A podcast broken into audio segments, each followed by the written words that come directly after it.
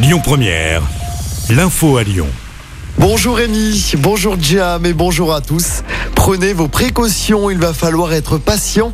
La circulation s'annonce très dense pour le traditionnel week-end de chassé-croisé entre juilletistes et haussiens.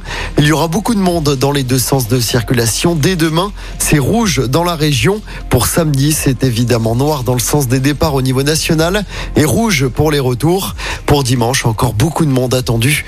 Rouge pour les départs et orange pour les retours dans la région.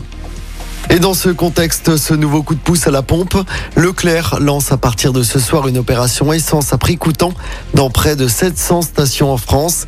Ça va durer jusqu'à samedi, au moment donc de ce chasser croisé de l'été. L'hommage demain à un pompier de la région décédé, un volontaire de 54 ans, l'adjudant-chef Martial Morin, père de deux enfants. Il était hospitalisé depuis mi-juillet après un malaise alors qu'il combattait un feu à Tarascon dans les Bouches-du-Rhône. Il est décédé ce lundi. Un hommage lui sera donc rendu demain sur la commune de Tain-l'Hermitage dans la région. Caroline Cailleux, ministre déléguée aux collectivités territoriales, se rendra sur place pour l'hommage. Une autopsie va être pratiquée sur le corps de Gérard Corneloup. Cet ancien journaliste de 76 ans a succombé à ses blessures après avoir été agressé dans le hall de son immeuble. C'était euh, le 18 juillet dernier dans le 3e arrondissement de Lyon. L'origine des blessures n'a toujours pas été établie par les enquêteurs. La police judiciaire a été saisie de cette enquête. Ce 28 juillet marque le jour du dépassement.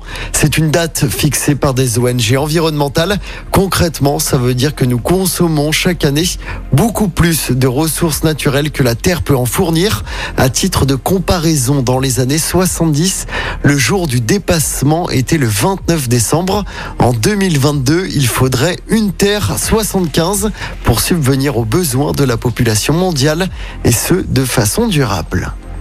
On passe au sport en football. Je rappelle la grosse déception pour l'équipe de France. Nos Françaises ont été éliminées de l'Euro aux portes de la finale. Elles ont été battues 2-1 hier soir face à l'Allemagne. Les Allemandes joueront dimanche en finale de l'Euro.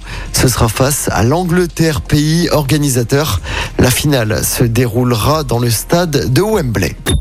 Écoutez votre radio Lyon Première en direct sur l'application Lyon Première, lyonpremière.fr et bien sûr à Lyon sur 90.2 FM et en DAB+.